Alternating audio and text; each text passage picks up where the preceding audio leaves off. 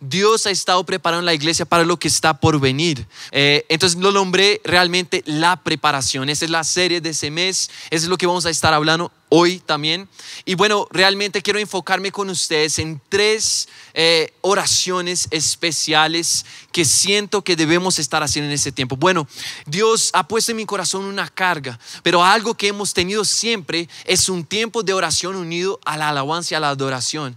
Un tiempo de realmente hey, despierta, despierta a lo que está haciendo el Señor, despierta a recibir el mensaje de Dios en la reunión, pero es más que eso, despierta el propósito de Dios para tu vida. Y bueno, quiero que me acompañes a Lucas capítulo 10, vamos a los versos, eh, versos 1 a 3. Lucas capítulo 10 tiene algo muy especial y es Jesús quien está hablando. Y bienvenido, vamos a hablar de la preparación de Dios para nuestras vidas. ¿Están listos?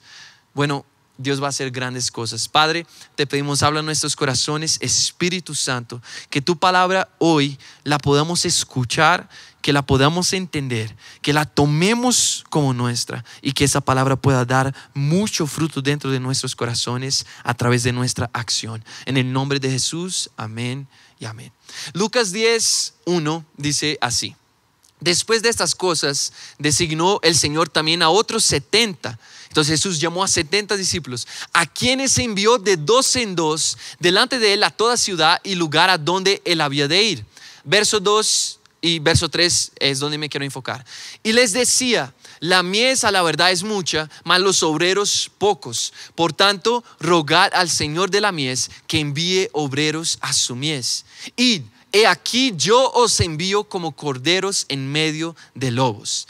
Y bueno, eh, lo que me parece más interesante al inicio, y voy por partes aquí con ustedes en el verso, es, y esa es la primera oración en que quiero enfocarme, la mies a la verdad es mucha. Bueno, antes de llegar a la oración que Jesús nos mandó hacer, Él empieza a explicar el contexto y él dice, primero de todo, la mies es mucha, la cosecha es grande, hay mucho por hacer en el reino de Dios. Eh, lo primero que Jesús empieza a decirnos, y vas a entender por qué estoy hablando de todo eso más adelante, entonces conéctate aquí un momento, la cosecha de Dios en el mundo es grande.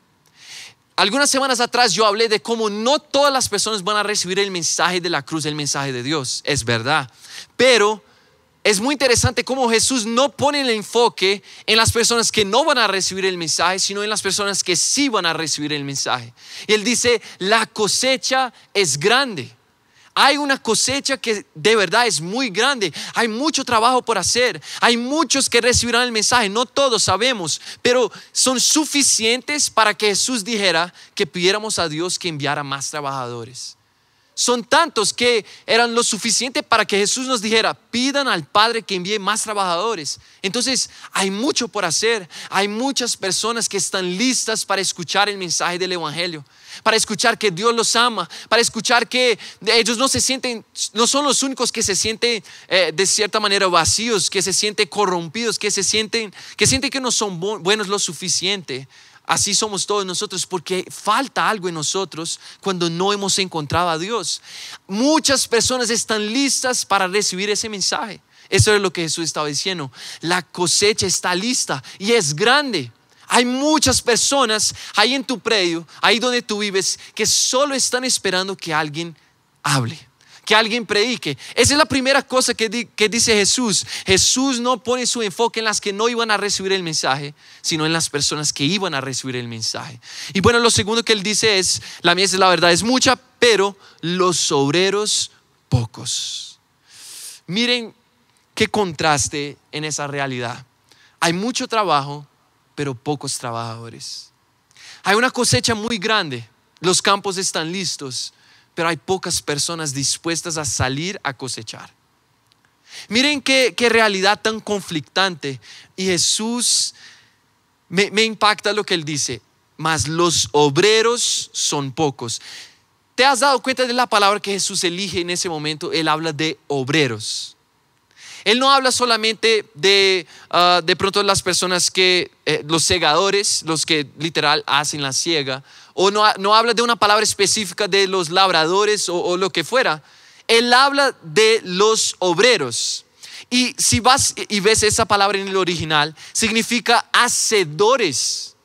Él está diciendo, escuche muy bien, la cosecha es muy grande, muchas personas están listas para, para recibir el mensaje, escuchar el mensaje y convertirse, pero los hacedores son pocos. Recuerden el otro texto, el otro momento en que Jesús dice lo siguiente, no sean solo oidores de la palabra, sino hacedores de ella. Jesús está diciendo, la cosecha es grande, pero los hacedores son pocos. Eso cambia completamente nuestro entendimiento. Jesús no está diciendo solamente que los cristianos son pocos, no. Los cristianos son muchos a veces, pero los hacedores, no son los que hoy escuchan la palabra, van a la iglesia, eh, están en la célula y escuchan y reciben, no, los hacedores, los que ponen por obra la palabra de Dios, los que predican, los, los que salen a discipular, a cambiar el mundo a través del Evangelio, esos son pocos. El entendimiento cambia completamente a partir de ese momento. Los que hacen realmente la obra son pocos. Jesús no estaba diciendo los cristianos son pocos, estaba diciendo los hacedores son pocos. Muchos escuchan, pocos hacen. Y él sigue y dice lo siguiente, por tanto, sabiendo que la cosecha es mucha y sabiendo que los obreros son pocos, los que hacen realmente, los que cumplen el mandamiento son pocos, por tanto, rogar al Señor de la mies que envíe obreros a su mies. Jesús no está diciendo rogar que envíen cristianos, rogar que envíen personas que crean. Jesús está diciendo rogar al Señor que envíe hacedores. Quiero hacerte una pregunta. ¿Tú eres parte de la oración de Jesús? Porque Él estaba pidiendo al Padre y diciéndonos que pidiera, que pidiéramos por hacedores. Tú eres respuesta a la oración de Jesús. Tú eres un hacedor de la palabra de Dios. Jesús dijo, ir y predicar el Evangelio. ¿Tú eres un hacedor? ¿O eres alguien que escucha? Que ha oído muchos mensajes, pero no ha puesto por obra. Escucha, no te estoy diciendo eso solo para desanimarte y confrontarte con tu realidad. Quiero sí confrontarte, pero para generar cambio y para que podamos tomar una decisión de arrepentimiento y transformación un cambio de vida para que podamos hacer lo que Dios nos está llamando a hacer. Y miren lo que, lo que, lo que Él dice, pidan al Señor que envíe obreros a su mies. Pidan al Señor que envíe hacedores a la obra. No necesitamos más personas que vengan y que escuchen el mensaje una y otra vez y otra vez, que asistan a las reuniones una y otra vez. Necesitamos personas que hagan lo que Dios dice que cumplan con la comisión que Jesús nos ha dado. Y ahora Él dice, pidan al Señor que envíe hacedores. Él nos dice, empiecen a orar por eso. No solo estén eh, insatisfechos que no hay suficientes líderes, no hay suficientes personas que son verdaderos cristianos. No, no es solo estar inconformado. Oren, pidiendo al Señor que mande más, más hacedores, más personas que cumplen con la palabra, que eh, eh, cumplen con la gran comisión de Jesús. Y hay algo que sucede, quiero hablar de tres cosas. Hay algo que sucede cuando nosotros empezamos a orar lo que Jesús nos pidió para orar. ¿Qué, qué nos dijo que orara? Nos dijo, pidan al Padre que envíe más hacedores. Esa generación está llena, perdón decirlo, pero de hipócritas, no solo cristianos, hipócritas en todas las ramificaciones de la sociedad. Personas que dicen que hacen, que dicen lo que es bonito hacer, pero no hacen lo que predican. Estoy hablando de personas en sus profesiones, estoy hablando de personas en la religión, estoy hablando de personas en todas las esferas de la sociedad. El cambio que el Evangelio puede traer a esa sociedad es que somos verdaderos, que creemos en lo que predicamos y vivimos, vivimos lo que predicamos. Y entonces, para mí suceden tres cosas cuando nosotros empezamos a orar esa oración que Jesús nos dice que hiciéramos. La primera, cuando nosotros empezamos a orar, Señor, envía verdaderos hacedores cristianos a tu obra, a Bogotá, a la iglesia. Una, la primera cosa que sucede es lo siguiente, eso hace que Dios envíe más obreros. Es obvio, fue lo que Jesús nos dijo que pidiéramos y cuando lo pedimos, eso sucede. Dios empieza a enviar más personas con ese corazón verdadero. Eh, Dios empieza a despertar a su pueblo. Cuando empezamos a orar eso y es tan importante, escuchen, ese es un mensaje diferente. ¿Por qué? Porque estoy diciendo a Somos Uno cómo vamos a orar ese mes. ¿Cuál es la oración que vamos a estar haciendo? La primera es, Señor, envía hacedores a tu casa. Líderes, personas que van a predicar, no solo van a escuchar. Tú vas a orar conmigo. No vamos a vivir una vida de tibieza espiritual, una vida de, de sencillamente estar, estar sentados, estar descansando, estar recibiendo lo bueno de Dios. Mira, Dios no nos debe nada. Nosotros hemos rendido nuestras vidas a Él. No seamos hipócritas aún en nuestra conversión a Cristo. Escuchen, cuando oramos, lo primero que empieza a suceder es que Dios hace que más obreros vengan.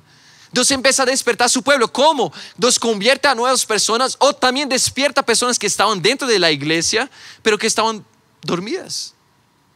Dios empieza a traer más obreros. La segunda cosa que sucede, entonces yo empiezo a orar, Señor, envía más cristianos que tengan un llamado y que, que tengan la valentía, el valor, la osadía de predicar y cumplir con lo que tú nos has dejado, el mandamiento que nos dejaste. Lo segundo que sucede, ¿sabes qué es? Hace que mi corazón se conecte a esa causa. Cuanto más oro para que Dios envíe personas que prediquen el Evangelio, más mi corazón empieza a latir por predicar el Evangelio por entender que es urgente ese llamado, que necesito hacerlo, que Dios me ha llamado a mí a hacerlo, a ser ese predicador de las buenas nuevas. Entonces mi corazón empieza a tener una transformación, empieza a suceder algo dentro de mí. Y eso es tan especial porque la causa es que hay personas listas, personas que necesitan escuchar el mensaje y no hay suficientes obreros. Entonces, cuando yo empiezo a orar para que Dios envíe obreros, mi corazón empieza a ser transformado también y yo empiezo a ver la importancia de predicar el Evangelio. ¿Y sabes cuál es lo tercero que sucede al final, después de eso? Es que entonces hace, eso hace que nazca en mí un obrero. Nace en mi corazón un hacedor. Yo empiezo a hacer la respuesta de la oración que yo mismo hice. Yo estaba orando, Señor, envía obreros a tu obra y yo me vuelvo en un obrero en un hacedor, en un predicador, en un líder. Yo estoy orando para que Dios envíe personas, pero esa transformación empieza a suceder dentro de mi corazón y yo me vuelvo la respuesta a mi misma oración. Y eso es sobrenatural. Saben, esa es la primera oración que quiero decirte. Necesitamos empezar a hacer esa oración continuamente, fervorosamente, como ministerio juntos, unidos no puede pasar un día ni siquiera sin que oremos para que el Evangelio de Dios sea conocido en la tierra. La segunda, eh, bueno, y, solo terminando, entonces Jesús dice, rogad al Señor de la mies que envíe obreros a su mies. Y él termina en el verso 3 diciendo lo siguiente, a los mismos que él estaba diciendo, hey, oren y pidan eso, dice, id, id, he aquí, yo os envío como corderos en medio de lobos. Porque ese siempre fue el propósito de Jesús. Mientras oramos, mientras hacemos esa oración, nuestro corazón es transformado y nosotros somos enviados. Nosotros nos volvemos la respuesta de nuestra oración. Y entonces a las mismas personas que Jesús dijo que oraran y pidieran al Padre más obreros, también les dijo, id, vayan. Son ustedes la respuesta para la oración. Tú eres la respuesta para tu oración. Tú has estado pidiendo, Señor, que, que, mi, que mi familia se convierta, que eso suceda, que mis amigos se conviertan. Ok, tú eres la respuesta a la oración que has hecho. Dios está haciendo más a través de tu oración, es obvio, pero Dios también quiere hacer algo en ti y a través de ti. Él dice, id. Ellos se estaban convirtiendo en esa respuesta. Así es el propósito de Dios para nosotros. Bueno, quiero partir con ustedes a la segunda oración. Esa es la primera oración. Señor, envía obreros a tu obra. Necesitamos desesperadamente de cristianos que rindan sus vidas por el Evangelio. La segunda oración está en Hechos. Entonces, después que Jesús envía a los discípulos, los prepara, ellos reciben el Espíritu Santo. Hechos capítulo 4, y para darles un poco de contexto, esa es la primera vez que los apóstoles enfrentan oposición. Más que oposición, persecución de los judíos.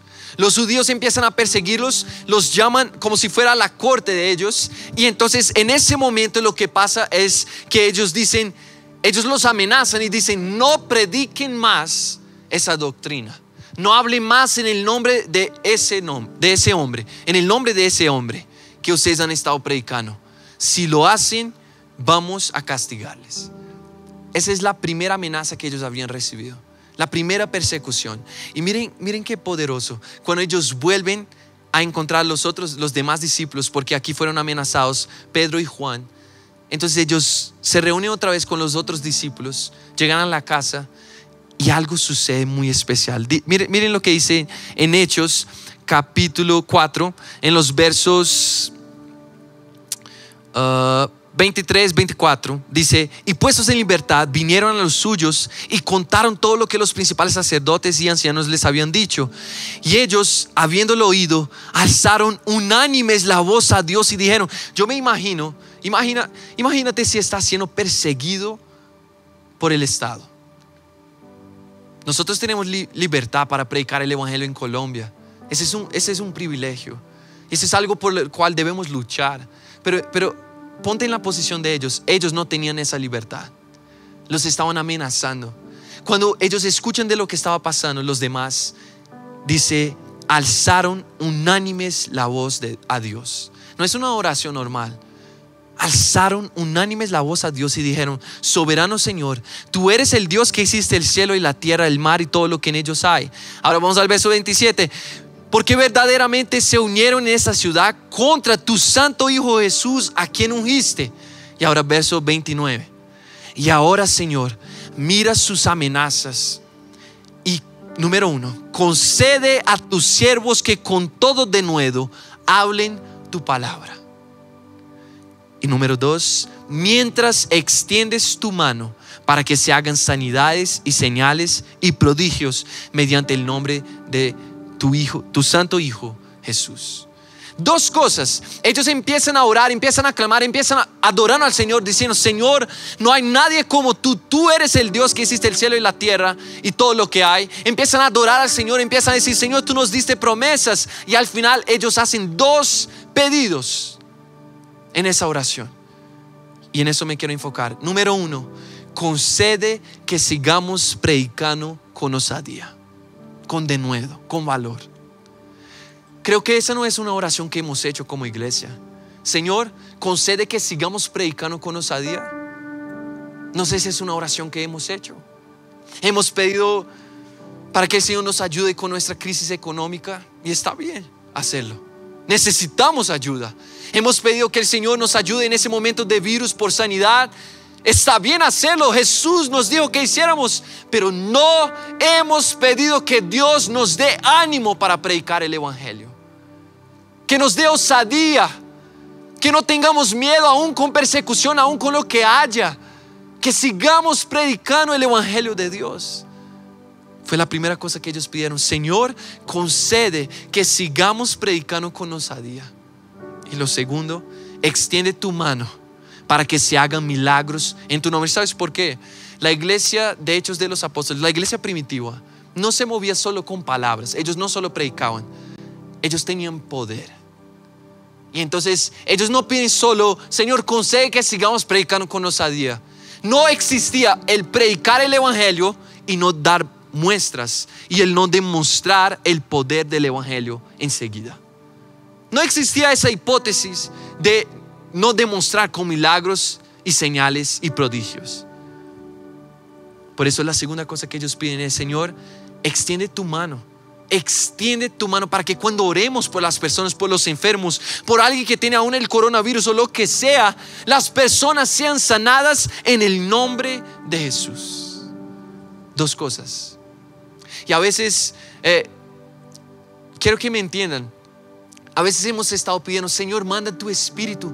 Dios ya ha mandado su espíritu. Esa es la oración de Hechos 2. Esa es la oración que estaban haciendo los discípulos antes de recibir el Espíritu Santo. Pero si tú y yo ya hemos recibido el Espíritu Santo, claro, por los nuevos oramos para que ellos reciban el Espíritu Santo. Pero la oración de la iglesia que ya ha recibido el Espíritu Santo no es, Señor, manda el Espíritu Santo. La oración es, ayúdanos a cumplir el propósito por el cual el Espíritu Santo vino.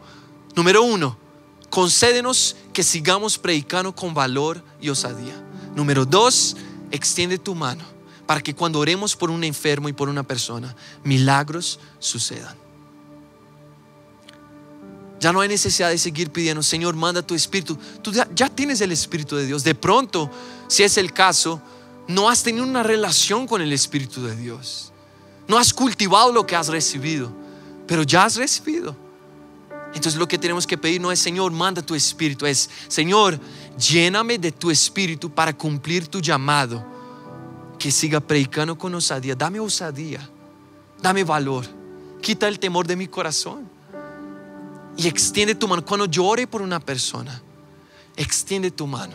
Cuando llore por una situación de mi familia financiera, lo que sea, señales, prodigios y milagros sucedan. Ese es poderoso. Eso me, reta.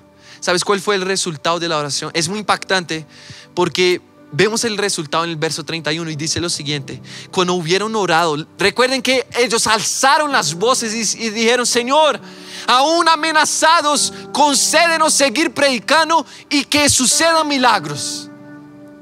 Verso 31, cuando hubieron orado, el lugar en que estaban congregados tembló y todos fueron llenos del Espíritu Santo y hablaban con de nuevo la palabra de Dios.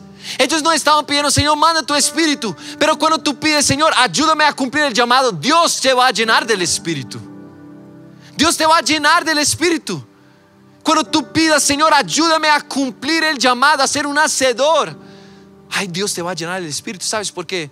Muchos pedimos poder para tener una colección, para tenerlo como un trofeo en la casa. Nunca predicamos, nunca usamos el poder que estamos pidiendo a Dios. Pero si tú vas a usar el poder, Dios te va a dar mucho poder. Dios te va a glorificar para la gloria de Él de una manera sobrenatural. Si tú haces esa oración. Y sabes, la tercera oración, la última, es la siguiente. Está en Hechos también, cuatro capítulos más tarde. Hechos 8, versos 25 y 26. Y es muy rápido lo que voy a decir de eso. Dice, y ellos habiendo testificado, está hablando de los apóstoles, habiendo testificado y predicado la palabra de Dios en Samaria, se volvieron a Jerusalén, se volvieron a su casa, a donde vivían, ¿no? Y en muchas poblaciones de los samaritanos anunciaron el Evangelio. Y un ángel del Señor habló a Felipe diciendo, levántate y ve hacia el sur por el camino que desciende de Jerusalén a Gaza, el cual es desierto. Ahora vean lo siguiente, Verso 25 es una historia, verso 26 es otra, es otra historia. Verso 25, ellos acaban de salir de un avivamiento. Algo sobrenatural había sucedido. Toda una población se había convertido al Evangelio y habían recibido el Espíritu Santo. Habían sido bautizados y algo sobrenatural sucedió. Ahora miren lo que sucede. Ellos vuelven a Jerusalén. Y sabes, como iglesia hemos vivido tremendas cosas, muchas grandiosas cosas realmente una multiplicación sobrenatural. Personas recibieron el Espíritu Santo, siguen recibiendo el Espíritu Santo, pero hemos vivido cosas sobrenaturales. Y aquí es lo que sucede. Los apóstoles habían vivido algo sobrenatural. Y entonces ellos vuelven a Jerusalén. Y yo me imagino que Felipe se sienta. De pronto físicamente, o de pronto espiritualmente, o de pronto en su estado de ánimo él descansa, porque había cumplido su misión. Y entonces llega el ángel de Dios y le dice, Felipe, levántate y ve. Levántate y ve. A veces necesitamos ese despertar sobrenatural. De un ángel que llega y dice, levántate y ve.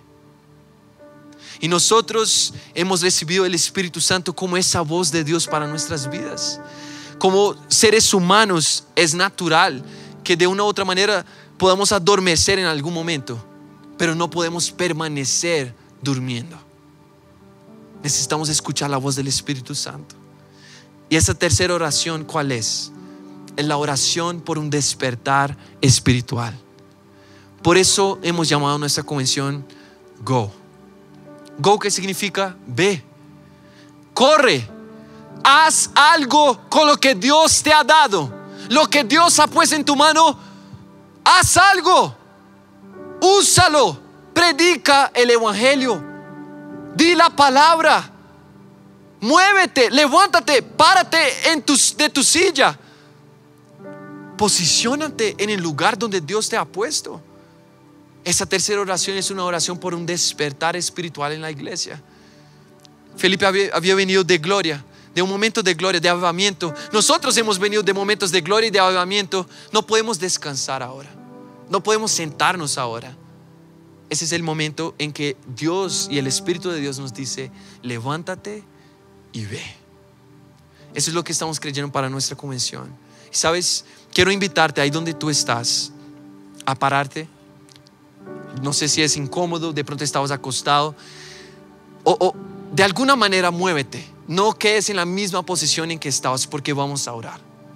Y vamos a orar pidiendo que el Señor despierte a su iglesia que Él despierte a Somos Uno, que Él despierte a Bogotá, a la juventud que ha estado perdida, completamente perdida de los caminos del Señor.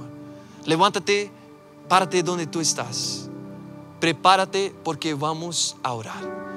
Sabes, quiero que cierres tus ojos conmigo y vamos a hacer esas tres oraciones.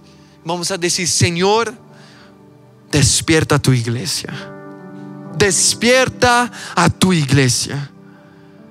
Despierta a aquellos que han sido solo oidores y no hacedores. Despiértanos de una u otra manera. Despiértanos ya. No podemos perder más tiempo. Ya no podemos menospreciar tu voz y menospreciar tu llamado y, pretender que no hemos escuchado que nos dices que prediquemos. Ayúdanos, Señor. Quiero la ayuda de la banda. Porque vamos a levantar nuestras voces. Tú en tu casa, ahí donde estés, en tu cuarto. Si puedes buscar un lugar más privado. Vamos a terminar ese tiempo orando y pidiendo, Señor, despierta a tu iglesia. Vas a orar por tus discípulos, por tus amigos que conoces aquí en la iglesia que han estado durmiendo. Y vas a decir, Señor, despiértanos, despiértanos, levántanos de nuestra silla espiritual, de nuestra comodidad. Levántanos. Necesitamos un despertar. Ya no podemos seguir durmiendo. El pueblo sufre. Los jóvenes sufren, Señor. ¿Qué, qué van a encontrar sin ti? ¿Cuál es el sentido de la vida si no te conocen? Y hemos estado callados. Callados. Vas a decir conmigo, Señor, despierta tu iglesia. Despierta tu iglesia. Despierta tu iglesia. Despierta esa generación. Despierta a los jóvenes, a los adolescentes. Despierta a las familias. Despierta padres y hijos. Despiértanos, Señor. Envía obreros a tu obra. Envía hacedores. Personas que no solo escuchen, pero que hagan. Que vayan, que prediquen, que sanen, que oren envíanos, envíanos, envíanos. Te necesitamos, Señor. Concédenos que sigamos predicando con osadía tu palabra. Concédenos que no haya temor en nuestro corazón. Quita el temor de nuestras vidas. Quita el temor de nuestros jóvenes, Señor. Quita el temor que nos ha apartado de ti y de cumplir tu llamado para nuestras vidas. Concédenos que prediquemos con osadía. No importa si nos amenazan. No importa si nos, nos persiguen. No importa lo que pase. Concédenos que prediquemos con denuedo, con valor, con verdad, sin hipocresía. Y Señor, mientras lo hacemos, mientras visitamos las casas, las calles, pasamos por donde tengamos que pasar en, el futuro, en un futuro cercano, extiende tu mano para que milagros, señales y prodigios sucedan. Cuando oremos por un enfermo, ahora mismo, Señor, tú sabes que hay personas que están conectadas que de pronto están enfermas, algunos incluso se han, conectado, se han eh, contaminado con el coronavirus. Pero tú eres más grande que todo eso. Hay un hombre que está por encima de todos los nombres. Está por encima de todos los nombres. Y delante de ese nombre, toda rodilla debe doblarse. No importa, no importa, Señor. Ese nombre ha sido constituido por encima de todas cosas. Y en ese momento, yo oro por cada persona que está conectada en ese momento y sus familias y sus amigos. Si hay alguien en tu familia o algún amigo tuyo que está contaminado de alguna manera, vas a orar por él junto conmigo y vamos a decir, Señor Jesús, hoy aplicamos la sangre, la sangre que brotó de tu cuerpo llagado cuando sufriste con el látigo de Roma. Y hoy declaramos que todo virus, toda enfermedad es absorbida por la sangre de Jesús. Y declaramos que así como es tu voluntad, Señor, ya no hay enfermedad. Así como es en el cielo, donde no hay enfermedad, no hay dolor, no hay tristeza.